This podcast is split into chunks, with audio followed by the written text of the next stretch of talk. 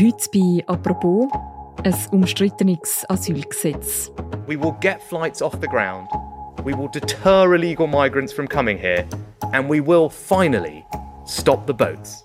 Der britische Premierminister Rishi Sunak will illegale Migrantinnen und Migranten nach Ruanda abschieben. Er will damit Menschen abschrecken, sich auf den Weg nach Großbritannien zu machen. It's pretty clear that what we're doing is not only the right approach, it's the only approach. Right? I'm determined to actually fix this problem.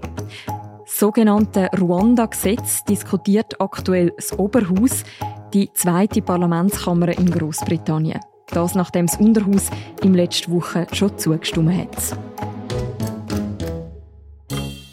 The only thing the Tories all seem to agree on is that the scheme is failing, the law won't solve it, and the Prime Minister is failing too, and they know it. In dieser Debatte geht es unterdessen um viel mehr als ums Asylgesetz. Und über das reden wir heute im Podcast «Apropos», im täglichen Podcast vom Tagesanzeiger und der Redaktion Tamedia. Mein Name ist Mirja Gabatuller und ich bin verbunden mit dem Großbritannien-Korrespondent Michael Neudecker. Hallo Michael. Hallo. I want to see this happen as soon as practically possible. The plan is working, but we've got to stick to the plan, stick to the plan, stick to this plan, stick to the plan. The plan is working, right? Stick to the plan am Plan festhalten. Der britische Premierminister Rishi Sunak redet da vom sogenannten Ruanda-Gesetz. Das sorgt seit Wochen für eine Debatte im britischen Parlament. Michael, um was geht es in dem Gesetz? Also das Gesetz heißt offiziell Safety of Rwanda Bill. Das heißt, wie der Name schon sagt, es geht darum, im Wesentlichen geht es darum, dass das Gesetz Ruanda als sicheres Drittland erklärt. Die Regierung von Boris Johnson hat schon vor zwei Jahren, im April 22, mit der ganzen Ruanda-Politik begonnen und bekannt gegeben, dass Flüchtlinge nach Ruanda ausgewiesen werden sollen in Zukunft. Nach einem längeren naja, Hin und Her mit den Gerichten ist das für illegal erklärt oder für, für rechtswidrig vom Europäischen Gerichtshof für Menschenrechte.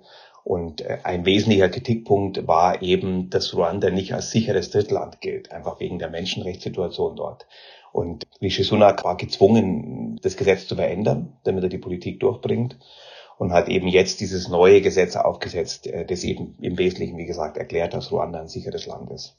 Jetzt liegen ja 6400 Kilometer zwischen Großbritannien und Ruanda. Warum gerade Ruanda?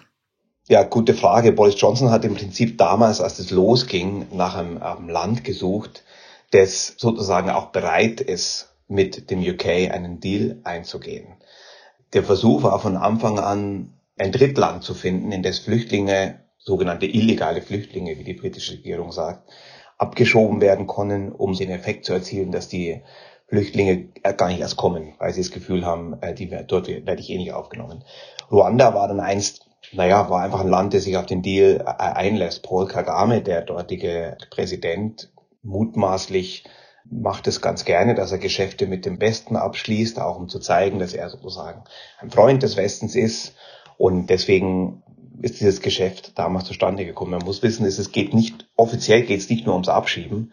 Offiziell ist es eine wirtschaftliche und zum Thema Migration eine Partnerschaft zwischen dem UK mhm. und Ruanda. Und da ist auch schon ziemlich viel Geld geflossen.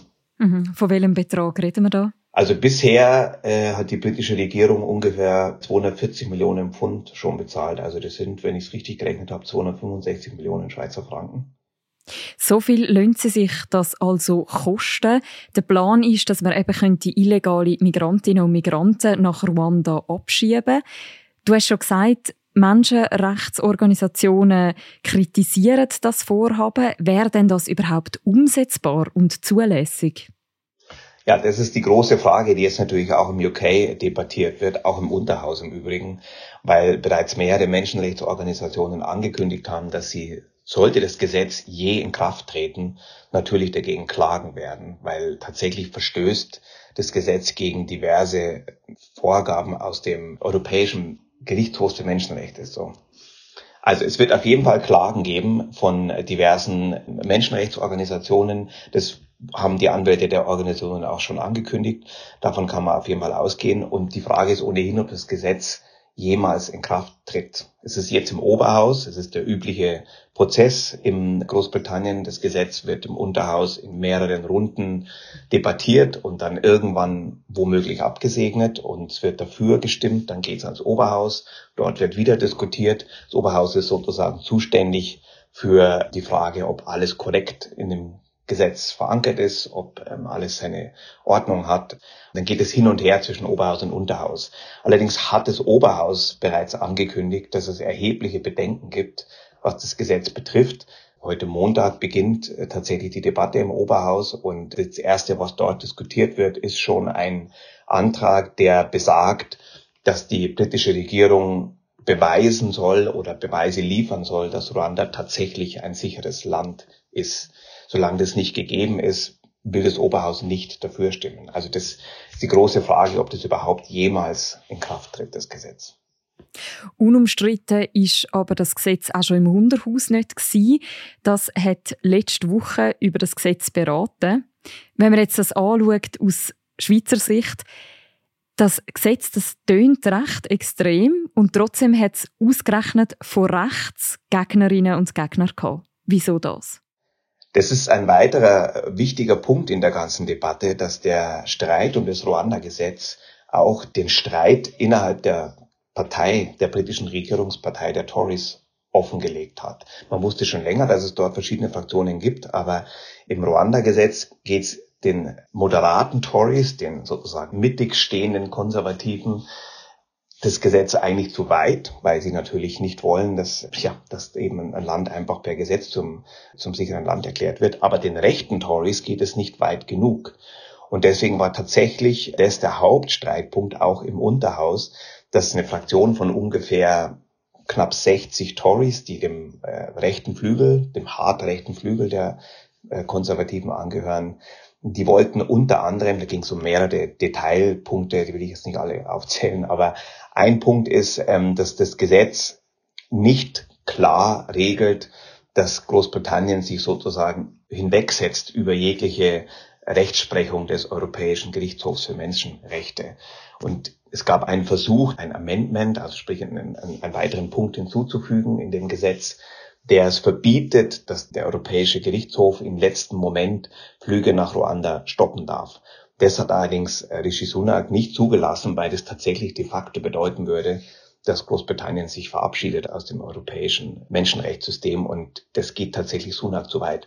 Wie gesagt, im Rechten geht es nicht weit genug, deswegen sind auch ein paar zurückgetreten und haben letztlich in der ersten Runde auch relativ viele sich enthalten. In der zweiten Runde jetzt, vergangene Woche, haben dann am Ende nur elf der Tory-Abgeordneten dagegen gestimmt, also bei weitem nicht genug, um tatsächlich das Gesetz zu Fall zu bringen. Aber unter diesen elf sind eben auch namhafte Tories des rechten Flügels, wie zum Beispiel die bis vor kurzem noch als Innenminister amtierende Suella Braverman. The Conservative Party faces electoral oblivion in a matter of months if we introduce yet another bill destined to fail. Do we fight for sovereignty or do we let our party die? Jemand anders, wo sich oft kritisch geäußert hat gegenüber dem Gesetz, ist der Tory-Abgeordnete Robert Jenrick. We have to get people out of the country within days, not months. And the operational plan behind this bill foresees that people will take months to be removed from the country. Er sagt also, das gehe viel zu langsam, das gehe viel zu lang. Wie hat der Premierminister Rishi Sunak die Kritikerinnen und Kritiker von rechts am Schluss können auf seinen Kurs bringen ähm, Es gab offenbar im Parlament, also man muss sich vorstellen, das britische Parlament ist ein uraltes, riesengroßes Gelände mit diversen Zimmern und Hinterzimmern. Und wenn solche Debatten stattfinden, dann gibt es natürlich, wie wahrscheinlich in den meisten Parlamenten auf der Welt, unzählige naja, sogenannte Geheimtreffen. Und es gab wohl, das ganz gut dokumentiert, es gab wohl ein Treffen mit Rishi Sunak und diesen 60 Abgeordneten, die gegen das Gesetz stimmen wollten, wo er sozusagen im letzten Moment während der laufenden Debatte, laufenden Debatte versucht hat, sie zu überzeugen, dass sie doch zumindest sich enthalten oder für das Gesetz stimmen und dass am Ende die meisten dann doch sich nicht getraut haben, gegen das Gesetz zu stimmen, hat einen ganz einfachen Grund. Wenn das Gesetz durchgefallen wäre, dann wäre die Regierung ziemlich sicher am Ende gewesen. Dann äh, wäre es im Prinzip so gewesen, dass sich nicht mal die Tories auf eine einheitliche Linie zur Migrationspolitik einigen können. Und Rishi Sunak hätte womöglich zurücktreten müssen und dass ein, dann womöglich neue Wahlen hätten stattfinden müssen und so weiter. Und da wollten dann doch viele diesen Schritt nicht gehen. Robert Jenrick aber, den du angesprochen hast, der wäre den Schritt gerne gegangen. Der hat auch dagegen gestimmt. Bis am Schluss. Bis zum Schluss. Der hat, der ist auch zurückgetreten, ist von, von seinem Amt zurückgetreten und hat auch bis zum Schluss versucht, seine Kollegen zu überzeugen, zusammen mit Suella Braverman tatsächlich gegen das Gesetz zu stimmen. Und wie ist am Schluss die Abstimmung ausgefallen?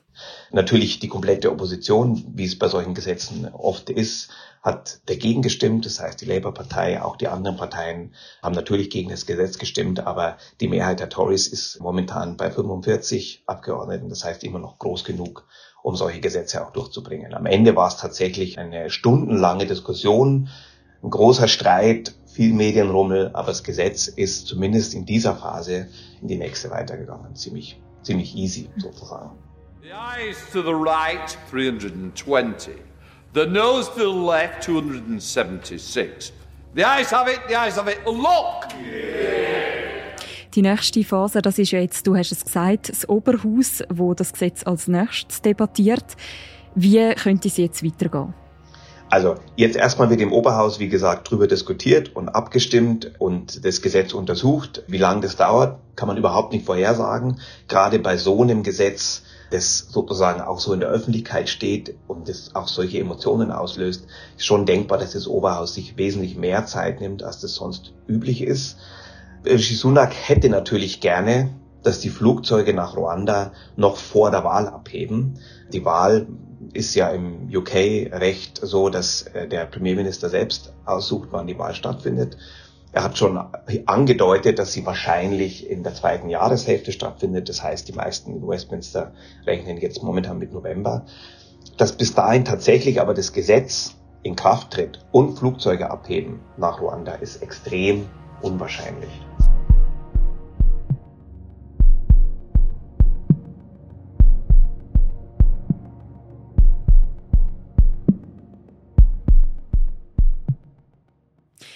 Michael, du hast es gerade schon angetönt. Großbritannien ist in einem Wahljahr. Welche Rolle spielt das für die Asylpolitik, die eben im Moment der britische Premier Rishi Sunak unter anderem mit dem Ruanda-Gesetz verfolgt? Also es spielt eine Riesenrolle, das spielt die zentrale Rolle eigentlich. Rishi Sunak hat vor einem Jahr ungefähr sogenannte Five Pledges ausgerufen, also fünf Prioritäten letztlich, die er setzen will in seiner Amtszeit. Und da ist der Slogan Stop the Boats ganz zentral. Da geht es um die Flüchtlinge, die über den Ärmelkanal nach England kommen. Das waren im letzten Jahr ungefähr 30.000. Ist bei einem Land, das über 60 Millionen Einwohner hat, keine wirklich relevante Zahl, aber sozusagen als Symbolzahl wird, wird die ständig natürlich herangezogen und auch als symbolisch dafür, dass Großbritannien seine Grenzen nicht im Griff hat, was für die Tories natürlich extrem wichtig ist. Das heißt, die Tatsache, dass in diesem Jahr Wahlen sind, ist extrem wichtig für den ganzen Prozess des Ruanda-Gesetzes. Daran hängt sich vieles auch. Natürlich die Debatte dreht sich sehr darum. Und Rishi Sunak versucht, seinen Wählern, zumindest seinen Stammwählern zu zeigen, ich bin der Einzige, der die Boote stoppen kann, wenn man so will. Ich bin der Einzige, der das Thema Migration in den Griff kriegen kann. Und dafür ist natürlich das Ruanda-Gesetz entscheidend. Der Rishi Sunak ist ja seit Ende 2022 im Amt. Es hat im Verlauf dieser Debatte auch angefangen, dass das mehr und mehr auch auf ihn persönlich gemünzt worden ist. Stellvertretend zum Beispiel die abgeordnete Labour-Politikerin Yvette Cooper, die das so ausgedrückt hat. Former Tory cabinet ministers, deputy chairs from all sides queuing up to tell us it's a bad bill. It won't work. It won't protect our borders. It won't comply with international law. It's fatally flawed. The only thing the Tories all seem to agree on is that the scheme is failing, the law won't solve it, and the Prime Minister is failing too, and they know it. Welche Bedeutung hat es für Rishi Sunak persönlich, dass das Asylgesetz durchkommt? Ja, Rishi Sunak ist sehr kurz im Amt vergleichsweise und äh, seine Autorität in der Partei gilt als angeschlagen. Das sagt natürlich nicht nur die Opposition, sondern das hört man auch aus der eigenen Partei. Das Kuriose mit dem Ruanda-Gesetz ist, dass auch wenn Sunak selbst das natürlich jetzt nicht offen sagt, aber es ist eigentlich ein offenes Geheimnis, dass er, als er noch Kanzler war, also sprich Finanzminister und Boris Johnson die Politik, die Maßnahme bekannt gegeben hat, er dagegen war weil er erkannt hat, dass das ganze Gesetz viel zu teuer ist und am Ende ein paar hundert Flüchtlinge nach Ruanda gebracht werden. Also nochmal kurz zur Einordnung muss man sagen, diese 30.000, die über den Ärmelkanal jedes Jahr kommen, sind ungefähr sechs Prozent der kompletten Migration im UK. Das heißt, es ist ein extrem mhm. niedriger Prozentsatz. Und davon werden ungefähr ein bis zwei Prozent betroffen von diesem Ruanda-Gesetz. Das heißt, es ist wirklich eine reine Symbolpolitik. Und für Rishi Sunak, der ja ein Banker ist, der ein harter Rechner ist, der hat natürlich sehr früh erkannt, dass das eigentlich Unsinn ist, dass sie eigentlich andere Maßnahmen mhm. ergreifen müssten, um tatsächlich Ergebnisse zu erzielen. Jetzt ist er aber Premierminister und hat kaum Autorität in einer Partei, in der der rechten Flügel sehr laut ist. Auch die Stammwähler der Tories sind eher konservativ, aber rechts, sehr, sehr rechtskonservativ. Das heißt für ihn persönlich, ich würde fast sagen, dass seine Zukunft als Premierminister mit davon abhängt. Wenn er das Gesetz nicht durchbringt, dann ist gut denkbar, dass seine Autorität in der Partei und auch bei den Stammwählern so da niederliegt, dass er bei den Wahlen noch schlechter abschneidet, als es jetzt angenommen wird. Er versucht also auch mit dem Thema Migration da zu punkten. Das Thema, das ist ja schon beim Brexit vor drei Jahren ein riesiges Thema gewesen, auch ein Thema, das die Leute mobilisiert hat damals. Wie stark beschäftigt das Thema Migration die Menschen in Großbritannien? Naja, Migration ist natürlich im Grunde in allen, sag jetzt mal, westlichen Demokratien ein Riesenthema momentan. Ganz egal, wie man dazu steht und aus welcher politischen Richtung man zu dem Thema kommt. Es ist natürlich ein großes Thema dieser Zeit einfach, wie man mit Flüchtlingsbewegungen umgeht, die aufgrund von Kriegen ja überall stattfinden. Auch der Klimawandel wird da sicherlich noch einiges verändern. Das heißt, es beschäftigt nicht nur die Leute in, in Großbritannien. Der Brexit hat natürlich die Debatte auf eine sehr schlechte, fiese Ebene gehoben. Da ging es sehr brutal um die Frage, wie man seine Grenzen kontrolliert, wie man verhindert, dass Leute nach Großbritannien kommen wenn man so die breite Masse, wenn man zumindest Umfragen glaubt und auch so im Land sich mit Leuten unterhält, dann äh, ist die breite Masse, glaube ich zumindest, steht nicht hinter so einer knallharten, grenzendicht Flüchtlingspolitik. Im Übrigen auch bei den Tories selbst in der Partei, wenn man dort mit Abgeordneten spricht, die Moderater sind, äh, da sind nicht alle davon überzeugt, dass das der richtige Weg ist, weil natürlich das Land gerade mhm. nach dem Brexit ähm, eigentlich einen stärkeren Austausch bräuchte und natürlich auch davon profitieren könnte, dass Menschen einwandern. Es geht ja eben nicht nur um die sogenannten illegalen Flüchtlinge, die auf der Flucht vor Verfolgung sind, sondern es geht ja ganz banal um, um alle möglichen Menschen, die aus allen möglichen Gründen Asyl beantragen. Also das heißt, die Menschen in Großbritannien, ob die natürlich dann hinter so einer harten Politik stehen, ist wie in jedem Land wahnsinnig schwer zu sagen, weil es gibt natürlich gleichzeitig auch die ehemalige UKIP-Partei, also die Partei der rechten Brexiteers von Nigel Farage, die gerade enormen Zuspruch erlebt, in den Umfragen auf zweistellige Prozentzahlen steigt, so ein bisschen das AfD-Phänomen, das es auch in Deutschland gibt. Gleichzeitig ist aber die Mehrheit der Briten momentan klar für die Labour-Partei, die natürlich Mitte links steht, auch in der Flüchtlingsfrage. Das heißt, es, das ist tatsächlich schwer, so runterzubrechen aufs ganze Land. Aber ich glaube, Sunak geht es letztlich weniger um, um das ganze Land, sondern tatsächlich um seine Wähler. So banal das klingt, aber das ist tatsächlich seine Priorität Nummer eins momentan. Mhm. Das britische Parlament jetzt so eine Vorlage wie das Ruanda-Gesetz diskutiert, zeigt das auch eine Verschiebung im Umgang mit dem Thema Migration, wie man über das redet, auf politischer Ebene. Ja, das ist, kann man schon sagen. Ich denke schon, dass es eine, eine Verschiebung ist, die ein bisschen einfach daher kommt, wie die Tories versuchen, ihre Klientel zu befriedigen. Sunak sagt ja gerne auch im Unterhaus, dass andere Länder wie Deutschland Ähnliches vorhätten, auch Leute nach Ruanda abzuschieben. Das ist natürlich schlichtweg nicht wahr. Also natürlich gibt's Überlegungen in vielen Ländern. Es gibt auch in Deutschland, Olaf Scholz hat es ja vor einer Zeit mal gesagt, es gibt die vage Prüfung der Frage, inwiefern man mit einer Weiterleitung sozusagen von Asylanträgen in Drittstaaten diesen sogenannten Abschreckungseffekt tatsächlich erzielen kann. Aber von der Ebene der Debatte, die in Großbritannien geführt ist, sind die anderen Länder weit, weit entfernt. Dass es tatsächlich schon in einem Stadium eines konkreten Gesetzes ist, davon kann man in Deutschland keine Rede sein, natürlich. Aber dass tatsächlich so intensiv darüber diskutiert wird hier, über ein Gesetz, das hat natürlich Boris Johnson schon eingeleitet und wird letztlich jetzt von Rishi Sunak gezwungenermaßen fortgeführt. Wenn jetzt so eine große Nation wie Großbritannien einen solchen Weg diskutiert in der Asylpolitik, eben die Abschiebung in Drittstaaten, Du hast gesagt, das ist auch in anderen Ländern durchaus schon diskutiert worden. Könnte das auch international Schule machen, wenn das durchkommt? Das ist natürlich schwierig zu sagen. Ich, ich glaube, dass entscheidend sein wird, nicht nur, ob das Gesetz tatsächlich in Kraft tritt, sondern auch die Frage, welchen Effekt dann das Gesetz in der Praxis hätte. Also wenn tatsächlich ein paar hundert Geflüchtete nach Ruanda abgeschoben werden, was passiert dann danach? Weil dieser Abschreckungseffekt, an den einige bei den Tories ja so sehr glauben, der ist ja selbst im Innenministerium umstritten. Der höchste Beamte aus dem Innenministerium hat vor kurzem in einem Brief seine Zweifel geäußert darüber, ob tatsächlich ein Abschreckungseffekt, der relevant ist, und zwar so relevant, dass sich die Kosten von mehreren hundert Millionen rechtfertigen lassen, dass dieser Abschreckungseffekt tatsächlich zweifelhaft ist. Also ich glaube, das wird die entscheidende Frage sein. Sorgt die Tatsache, dass Menschen in ein Land abgeschoben werden, dessen Menschenrechtssituation fragwürdig ist, dafür, dass die Schmuggler die verzweifelte Geflüchtete in Schlauchboote verfrachten, dass die aufhören, ihr Geschäft durchzuziehen. Das ist ja sozusagen der Versuch, der dahinter steht. Und ich hätte da große Skepsis, aber ich denke, dass die meisten anderen Regierungen, wäre jetzt mein Gefühl, da tatsächlich darauf warten wollen, ob das denn wirklich funktioniert. Aber da reden wir schon vom zweiten Schritt nach dem ersten natürlich. Mhm. Wenn wir jetzt aber doch noch bei dem zweiten Schritt bleiben, wenn das Gesetz jetzt durchkommt, welche Rolle könnten denn die internationalen Institutionen doch noch spielen?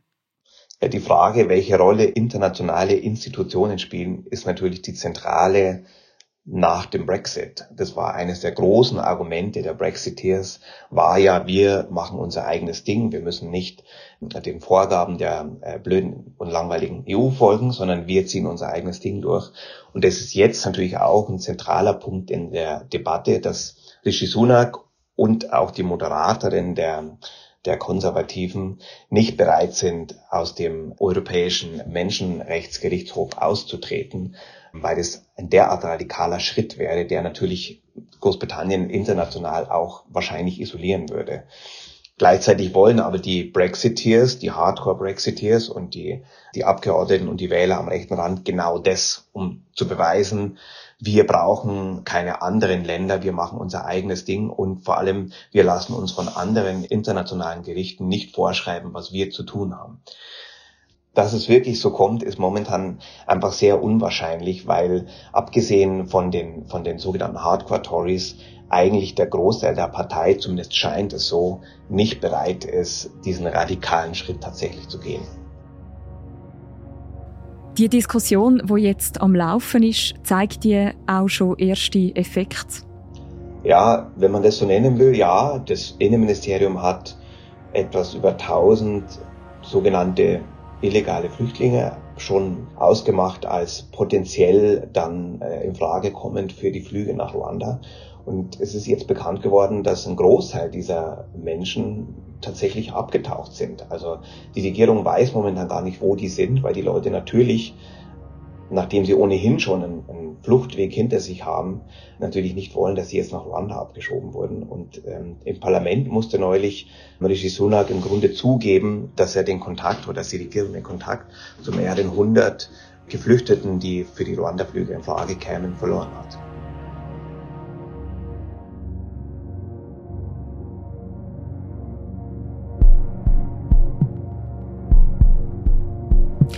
Danke vielmals, Michael, für die Einschätzungen. Sehr gerne.